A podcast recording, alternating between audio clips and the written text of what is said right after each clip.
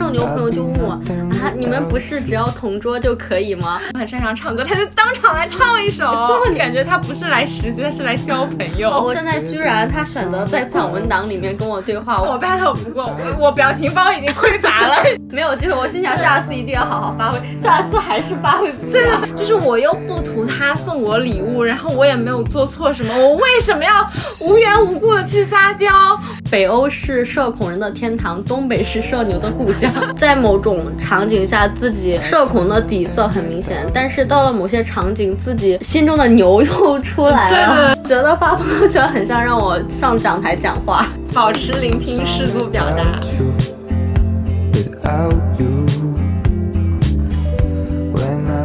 柴米油盐酱醋茶，人间烟火也可爱。我是阿华，我是乐仔，欢迎大家收听本期节目。最近发现，除了社恐之外，还出现了社牛。社牛的话，顾名思义，可能就是社交牛逼症吧。最近我还发现一个新词，竟然叫社交牛杂。社交牛杂到底是个啥？怎么听起来还有点饿了？嗯，社交牛杂，简而言之就是社交牛逼症加社交恐惧症的结合，它处于两者之间。就一般是大家独自出门的时候，可能比较害羞、礼貌又文静，但是跟朋友一起的时候就发疯又话痨，然后在两者之间切换自如。哦，所以简而言之，社交牛杂就是社交牛逼和社恐的混合体。对，哦就是就是你。社恐、社牛、社交牛杂之间不同体质的差异还挺大的，可能很多社牛都不太理解社恐究竟在恐些什么。对，之前我和另一个社恐朋友在想，我们怎么跟社牛的朋友解释。我朋友说，呃，社恐就是人多的时候会局促。他当时说出“局促”这个词语的时候，我都惊呆了。这个比喻真的好精准，然后代入感，太对，代入感很强。然后一听到“局促”，我就回想起我之前局促的瞬间那种感受了。对。结果我社牛朋友愣住了，他说：“局促是什么意思啊？”哇，他可能真的从来没有感受过局促为何物。对，没想到不同社交体质之间，他们居然有这么多的差异和互不理解。所以我们这期就想结合社恐、社牛、社交牛杂这几类不同的社交体质，和大家聊聊社交的那些事情。呃，不过因为我们俩 都不是社牛，所以说可能关于社牛的一些例子的话，都会是基于我们对身边朋友啊，或者说是同事啊之间的一些观察。对，又是以朋友为案例。我们每次都把朋友当素材，我们播客的路越走越长，朋友也渐行渐远。感谢我们的朋友们给我们提供素材。对，社交最浅层的理解其实就是交朋友嘛。对，那我们小时候建立一段友谊的话，不知道你平时是怎么会发展成一个朋友的关系？我的话一般都是同桌、室友、小组作业。或者是实习生小伙伴，因为一些场景，我们不得不建立联系。后来发现大家相处还挺好的，时间长了就慢慢成了朋友。然后在这个过程中。我就从社恐进阶到了牛杂，然后牛杂体质逐渐出现。哦，那我和你其实也挺像的。我交朋友的话，其实也是需要基于前面的这一段共同经历。就比如说你刚刚提到的，一起呃同桌呀，或者说是室友啊，然后小组作业的时候分到同一个组啊，就是需要一群人去共同经历一段故事。然后我会觉得有了这样的一个经历的一个基础，情感的一个积累，然后我可以再慢慢的建立。友谊可能就比较慢热吧，就我不是那种可以一眼识别出哦，这个人。感觉和我是一路的，我应该是适合交朋友，然后我就去和他交朋友。我都是要通过前面的一个酝酿，才可以发展成朋友。就像我们也是因为实习，就不得不对一起才成为朋友。对对对，都要有一个共同的一个经历。但是，一些社牛就不理解，呃，我们交朋友这个路径。对，呃，之前我自己说，哎，我喜欢跟什么什么样的人交朋友，然后我的社牛朋友就问我。啊！你们不是只要同桌就可以吗？其实不是的，就要要替社恐或者是内向被动的朋友解释一下，我们不是只要同桌就可以。对啊，也有一些其他的因素。感觉可能在社牛看来，我们并不是去主动出击、主动去发展一些呃朋友关系，但是其实我们在和他人相处的过程当中，也有自己进行一个筛选的过程。但你作为牛杂，跟好朋友在一起的时候，应该会社牛起来吧？我感觉在和我比较熟悉的小圈子里的话，我应该是可以算是社牛了。但是假如说是呃在场的当中有社牛已经出头，在领导整个圈子的氛围的话，那我可能就默默不作声，就潜水了。那你的特征还真挺牛杂的，就很很典型的牛杂。对，有一些很社恐到极致的人。我这儿有两个关于社恐的案例，感觉他们还挺活在自己的虚拟世界里面。第一个朋友，他跟同事一起吃饭的时候，旁边两个人聊天，他戴上耳机看直播，哇，看游戏直播，他就当着同事的面目。把耳机塞上了嘛？就对，然后我给他发消息，他也不太回我。每次我发完消发完微信，我会想，他是四十八小时之后回我呢，还是七十二小时之后回我呢？哇。然后另外一个朋友就就挺搞笑的，我们之前几个高中同学要聚餐，他没有时间特意从别的城市搭车过来跟我们聚餐，但是他来了之后，打开他的手机横在前面开始看下载好的动画，我就我就不理解，你不远万里过来就跟我们一起吃顿饭，然后你吃饭的时候不跟我们聊天，打开你的动画，吃完饭又走了。天呐，哦，好神奇啊！对呀，嗯，不太理解。就假如说他是想避免社交场合的社恐的话，那他其实就没有必要来。对啊，对吧？他可以在家躺着看。对啊，那为什么他去了之后，他又要开始看自己的动漫？这是社恐为朋友做的最大的努力。有可能。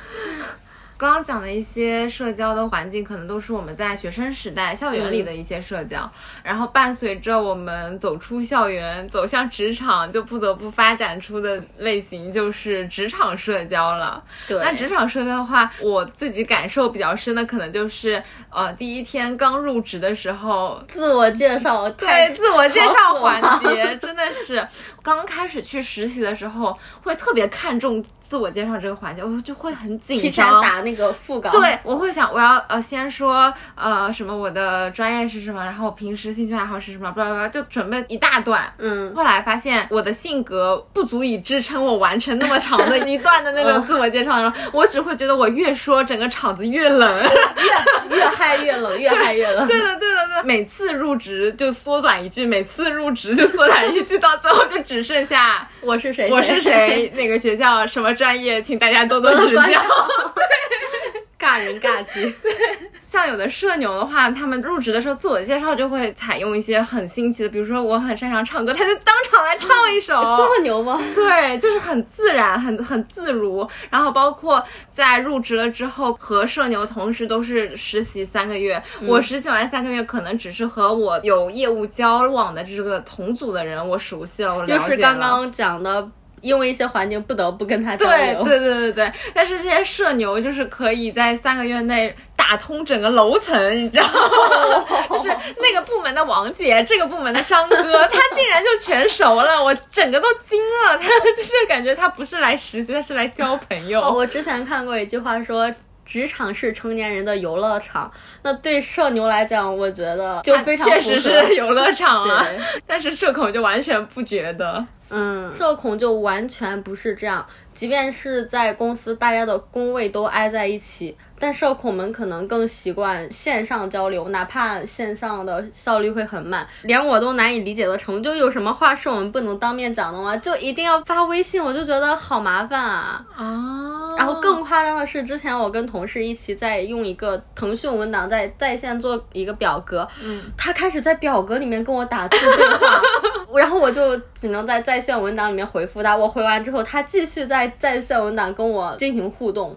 嗯，好执着的在 在在线文档交流。对，本来我们可以选择线下对话，然后微信消息，现在居然他选择在共享文档里面跟我对话，我还挺难以理解的。哦，就这点的话，其实。我好像会比你社恐一点点，就是我还是挺能接受在嗯办公室的这个场景下，可能就是不直接找同事面对面讲话，然后通过微信或者说是企业微或者飞飞书去进行一个交流。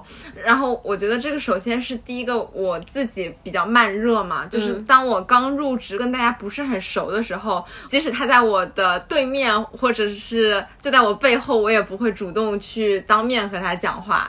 然后，当我的自己的这个性格已经 OK，就感觉和大家相处下来已经熟了，我自己的社交的额度满了之后，我自己性格来说，我准备好和他面对面交流。但是，假如说整个 team 的氛围大家都是在线上交流的话，那我可能也不会成为那个第一个站出来和大家面对面沟通的人。可是。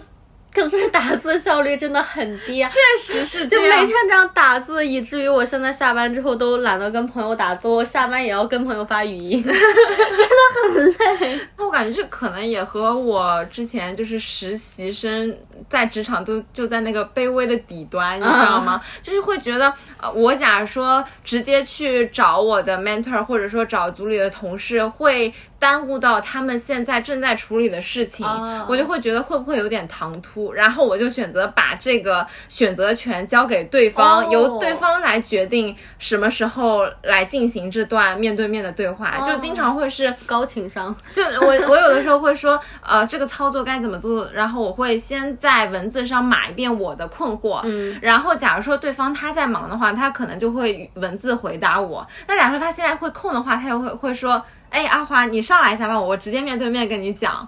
啊，对，就可能我太卑微了，有时候就是我不好意思跟他说，你现在有空吗？我上去找你呀，我们面对面对一下什么什么，就是可能这个对于同级的或者说是朋友来说会可以，但假如说有个上下级的关系在的话，我会把选择权交给对方。嗯嗯，就职场社交还是会复杂一点点，我感觉。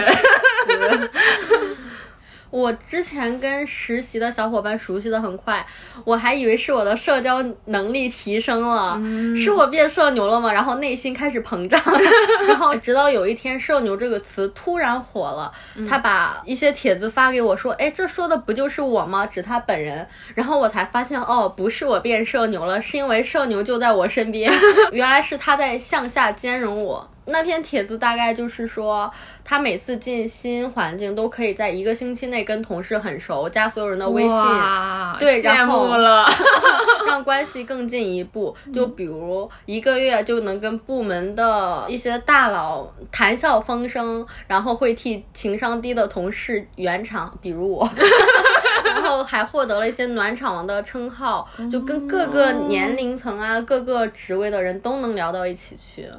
还挺厉害的，真的很社牛。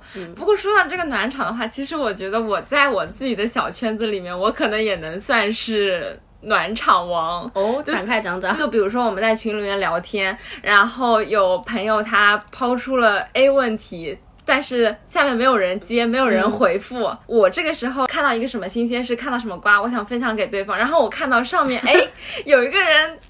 提出的问题竟然群内没有人接应，没有人回复，我就会哪怕我替人尴尬的毛病又犯了，对我就会回复回去，就是哪怕过了几个小时，我也还是会先回复一下上面的问题，然后再抛出我自己想要说的这个故事，或者说我想分享给大家的这个瓜。但是分享消息的这个社牛朋友并不会在意这些细节，只是你在替他尴尬而已。对对对，可能太想圆场，太想暖场，照顾到每个人的感受。但社牛在。群里面的时候就不 care，就不管前面大家在聊些什么，我只想谈论我想分享的东西。像你是会在整个群里面去暖场，但有的人他哪怕一对一的话，他也不让任何一句话掉在地上。哦，对的，对的，对的。就我之前以为我已经算是很不愿意让这个群内氛围变冷的这样的一类人嘛，直到我遇到我一个朋友，对我发现他比我还要暖上一万倍，只要我和他。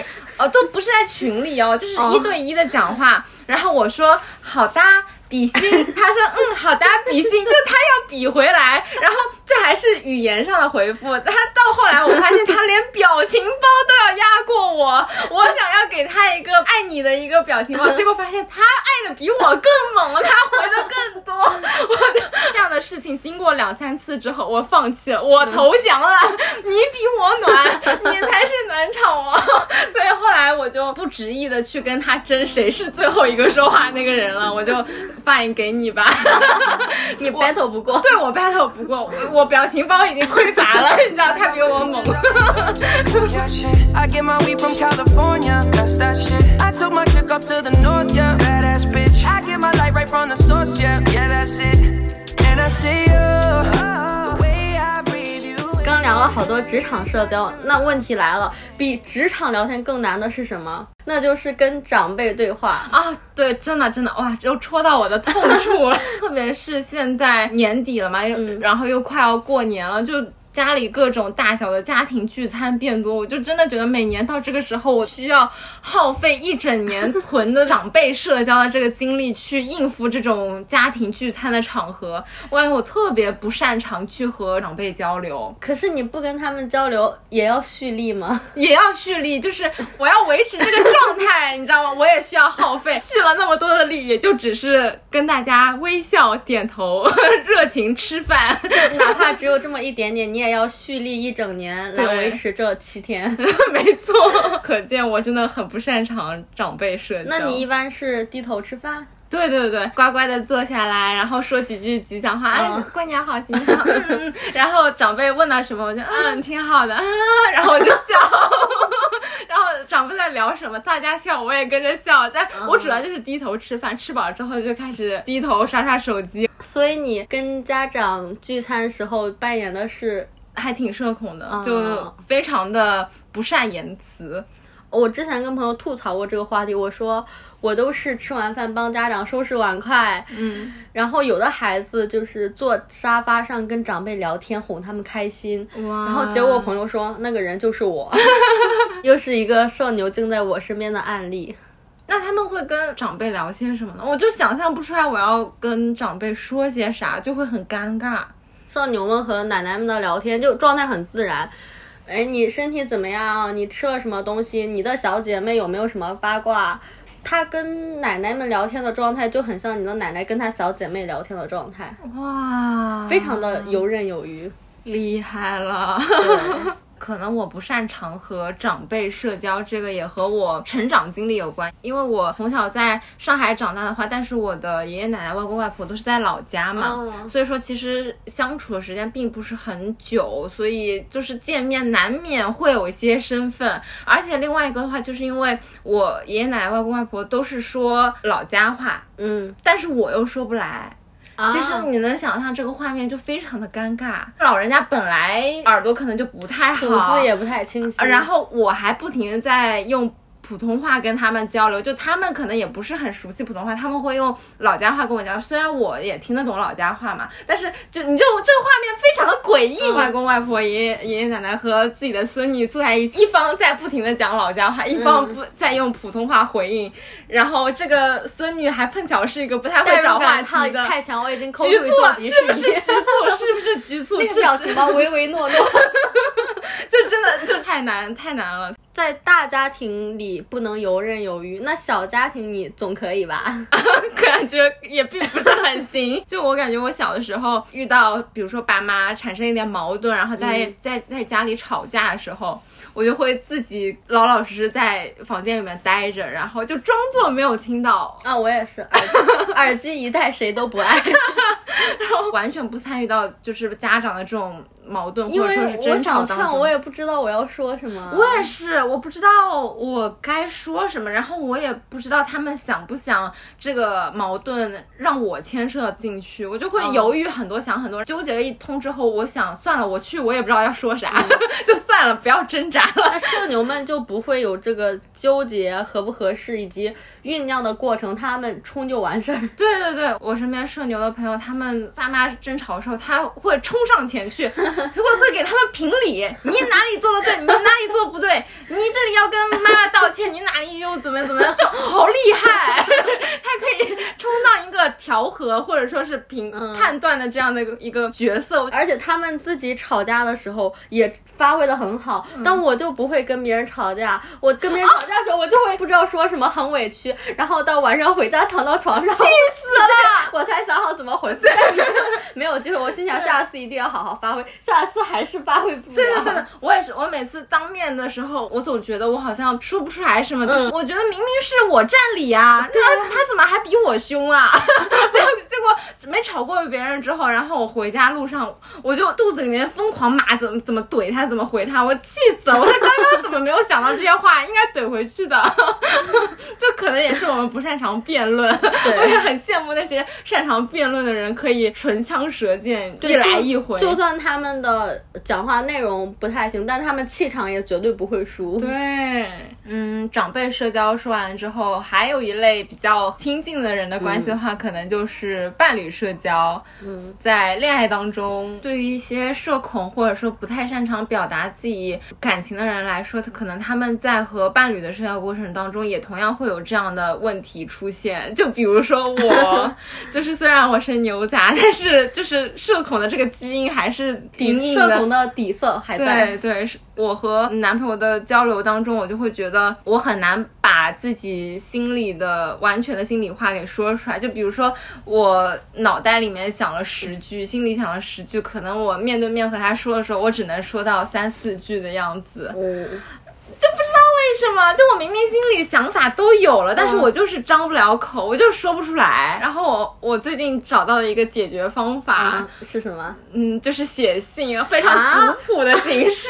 你现在还会有人在写信吗？对，因为他后面，因为我男朋友后面要出国了嘛，我就觉得这一别不知何时再见，我就觉得我脑海里面有好多想要跟他说的话，我捏准了自己，认清了自己，肯定到时候不会说出来，因为嗯后面还会见面，我就觉得我肯定这个话说不出口，然后我就想说。我把我的思路理清楚，把想说的话全都写在信上去传递给他，让他去读，让他去了解。电子打字还是手写呀、啊，我是手写的。哇，对，就是选择手写的话，一方面是觉得它可以带走，就是带到哦英国去，可以睹物思人，哦你知道。另一方，另外一方面的话，就是我自己在收到别人写的那种手写信卡的时候，我自己会觉得很可爱，很有温度。然后我觉得这种温度可能是一些线上的呃文档，或者说是做成那种电子图文的那种温度没有办法所匹及的，所以说嗯我还是选择去写信的方式。不知道他收到会有什么反应他？应该会很感动吧？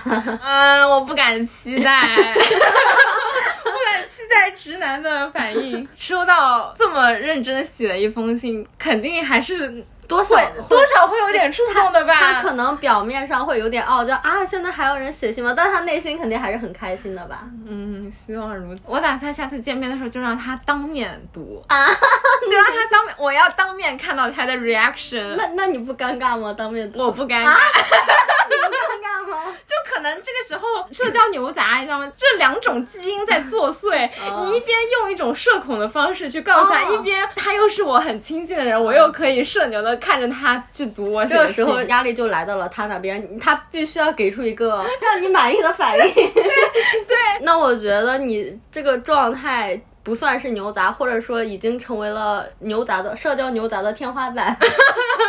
一般的牛杂不会这样的。是吗？嗯嗯，对，可能都不好意思让他当面读，说你回家再拆。对，就我一开始第一反应也是回家再拆，但是我怕他的回应不及我的预期，嗯所以我就让他当场。而且我我如果送的话，我我估计也是不会一见面就送，就我们马上要分开了，然后我塞给他，我再走。啊我肯定不会一开始就送。街隠れたら色めき風立ちは運ぶわガラスと人々の群れ意味なんだない桜しか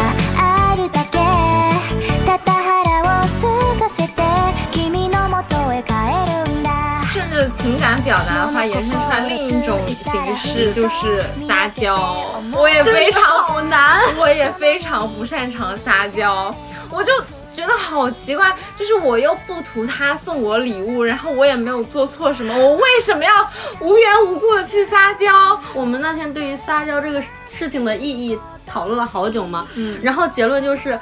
既然我们在这讨论撒娇的意义，就代表我们不会撒娇，就根本不会，就是无意识的去撒娇，去。对，我觉得擅长撒娇的女生，她可能就很善于无意识的去展现自己柔弱的那一面。你不会撒娇吗？你之前还教我怎么撒娇，我教你可以了，我还是可以的。我感觉我复盘一点的话，我会觉得我偶尔的几次撒娇，可能都是因为我错怪对方了，然后惹对方生气了，我会撒撒娇，就是都要有一个事情的原委，我才会撒娇，不会像人家直接穿插在日常生活当中，作为一种日常的交流。我一般都是有求于别人撒娇，比如说要去砍价，或者说我要去那种什么政府单位很高冷的地方办事，然后我会语气非常的柔和。撒个娇什么的，必须要有求于别人，不然不会这样。对啊，就我觉得我们这都是正当理由啊，就是可以理解的撒娇。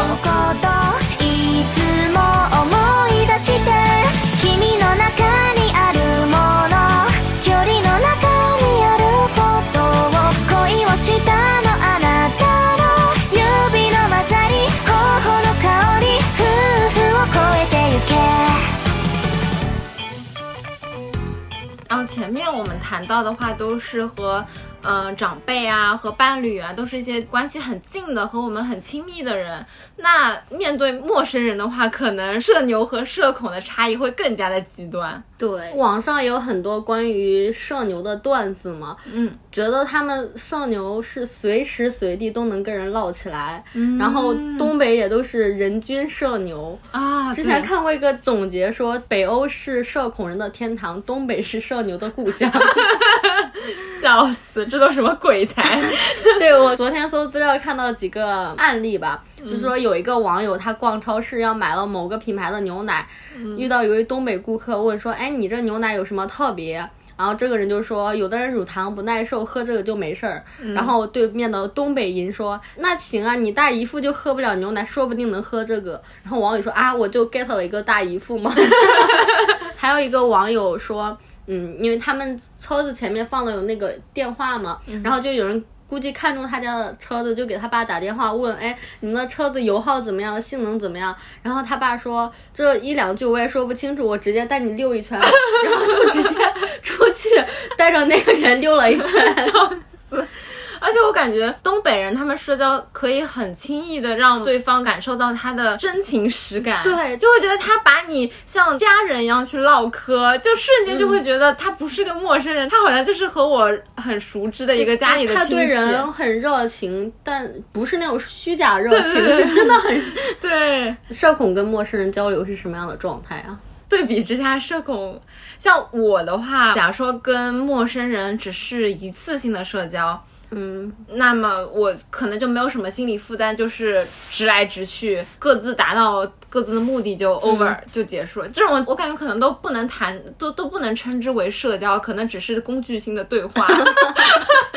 工具性对话可还行？对，但是如果是想要把陌生人发展成为朋友的话，对于我来说真的就是难上加难，就几乎不可能。这也是为什么我从大学开始，我的社交圈都就已经很固定了，随着毕业不断的减小，不断的减小，不断缩小，然后我的社交圈就是既小又稳定，完全没有扩张的突破口。俺也一样，而且我感觉我好像不仅仅是在线下很拘束，包括哪怕是在线上也很难去和陌生人或者说是陌生网友去网聊，有可能是我的警戒心比较高吧，我就很难在网上跟陌生人敞开心扉去聊天，我总觉得好奇怪，就心里膈应的很，不知道是不是只有社恐或者说社交牛杂才会有这种心理负担，不是，但很多社恐他们在线上很嗨啊。线下装死，线上蹦迪，哦，很多社恐都是这样。哦是的，是的，是的，确实。我有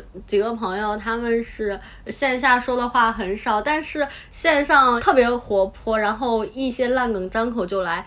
之前他们要做一些嗯 影视方面的新媒体账号嘛，然后我就说，要不你们去做搞笑自媒体，我觉得这个能成，因为他们线上真的巨活泼，然后梗巨多。我也有一个非常典型的例子，就是我本科的室友。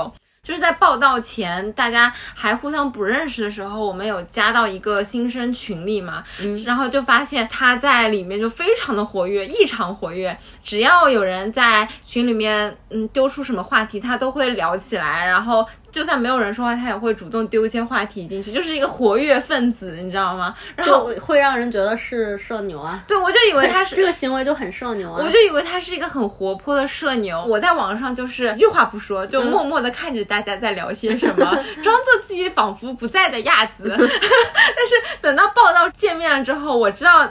这个人是我的舍友了嘛？然后我发现他竟然就是一个完全不会主动说话，而且表情还异常的冷酷，冷就很像冰山美人那样，你知道吗？很安静的坐在那边。然后我我我自我介绍了之后，他也就淡淡一笑，就也没有聊过什么。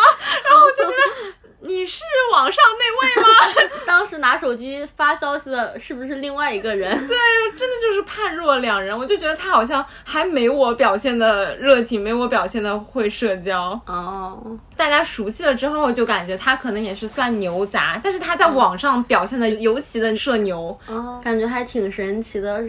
社牛啊，社恐啊，线上啊，线下就挺多差异的。就感觉可能不同人他在不同的场景下会有一个自己的偏重。嗯，哦，在某种场景下，自己社恐的底色很明显，但是到了某些场景，自己心中的牛又出来对了。对对，刚刚我们提到社恐，可能他们在自己的爱好圈子里、兴趣圈子里，包括他们的虚拟世界的那种圈子里面，他们说不定隐藏着另外一个社牛的我，嗯就也有可能。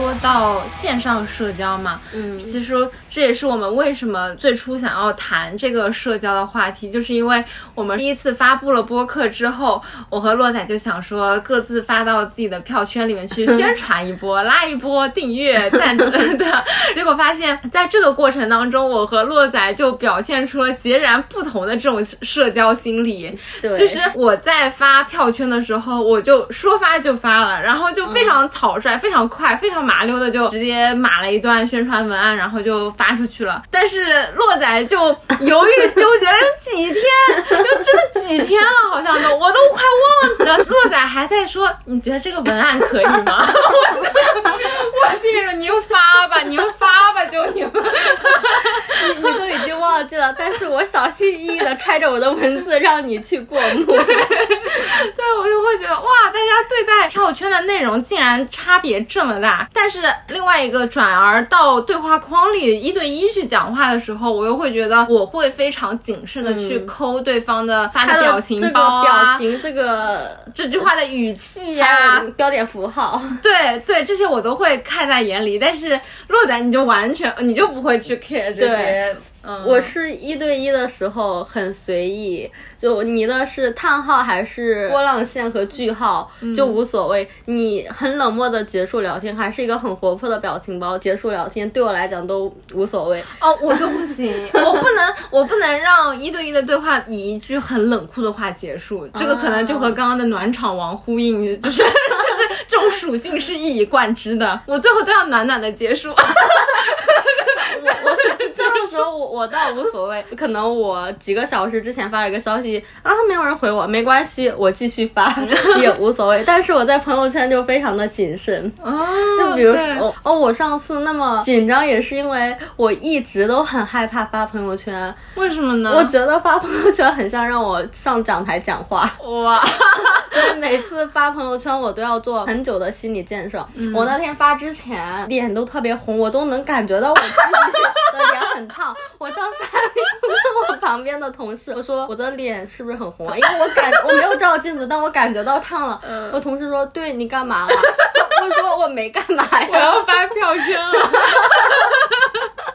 发票圈的信号灯就是脸红了。对，因为真的很尴尬，你要让我去发朋友圈，哎，那可是上讲台讲话。哦，但是我就完全不会，就是在朋友圈的这个场景之下的话，我会觉得大家加了很多好友嘛，然后每天都有无数的信息，大家都发了很多乱七八糟的东西在上面，多而杂，然后我就会觉得关注我的人，他自然会关注我发了什么，但假如说他不关注我的话，那我其实发了这样一条文案或者说是动态进去的话，他也不会注意到，所以说我就默认我的票圈都是发给那些关心我生活的人看的，安全感会可能会强一些，就少一些这种包袱。那我可能是觉得大家都在关注，心理学上叫做自我意识过剩。哦，是说一个人处事或者交际的时候，过度在意自己的状态，尤其是别人眼中的自己。嗯，对我那时候也有在想，就是你票你微信加那么多，真的没有人会去在意你这一条票圈的。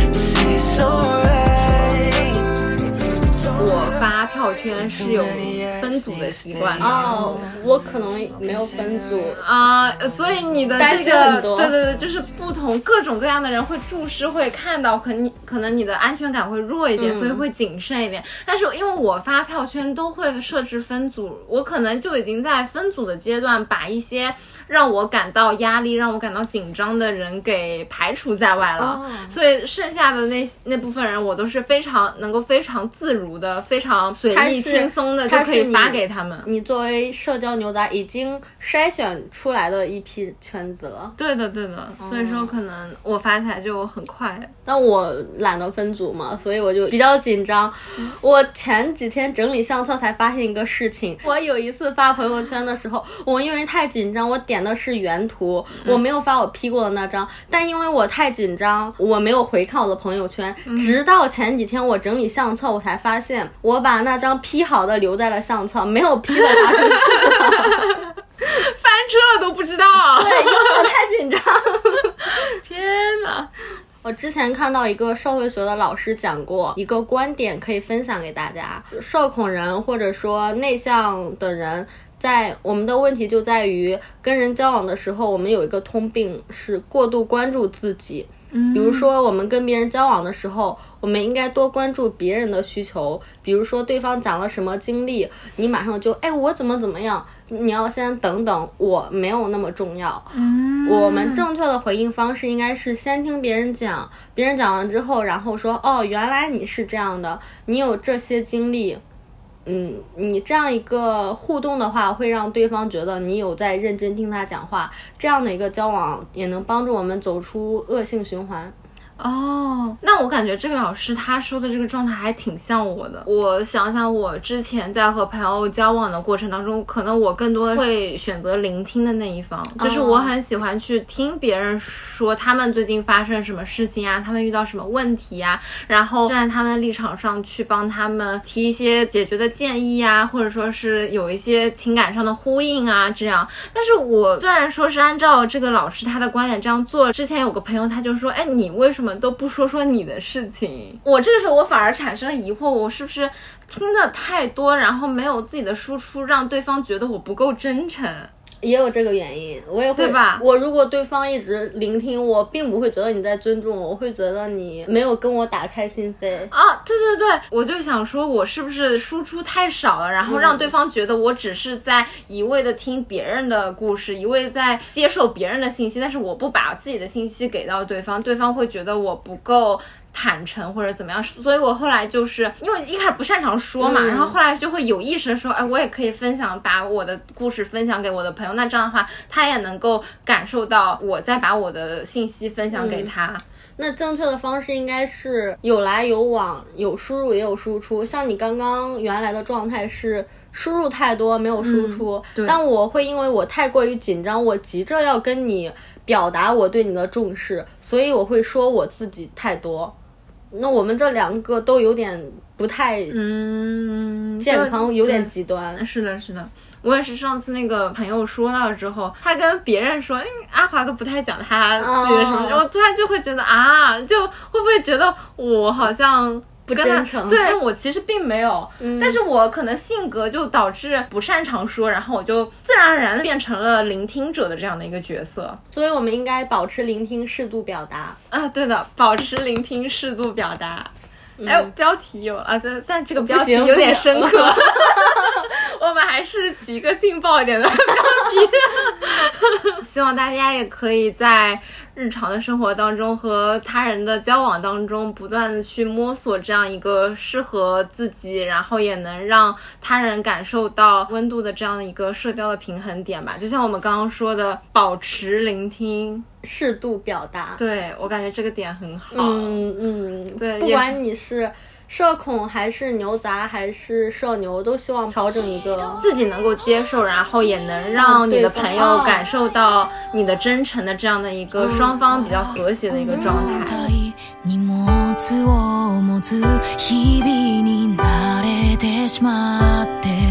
荷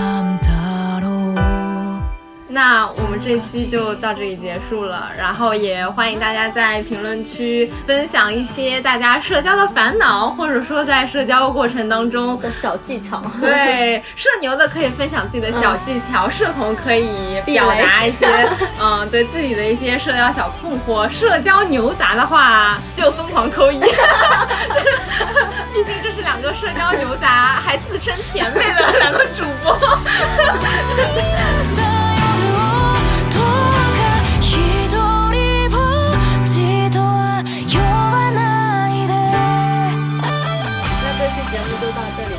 嗯，好呀，那就这样，下期再见，拜拜，拜拜。欢迎大家在小宇宙、喜马拉雅 FM、苹果播客、荔枝、蜻蜓 FM、网易云、QQ 音乐、微信听书小程序等泛用型播客平台订阅《人间烟火也可爱》。有任何建议或选题投稿，也可以添加微信可爱 FM 幺幺幺七，或者邮箱发送至人间烟火也可爱的首字母小写幺幺幺七 at 幺二六点 com。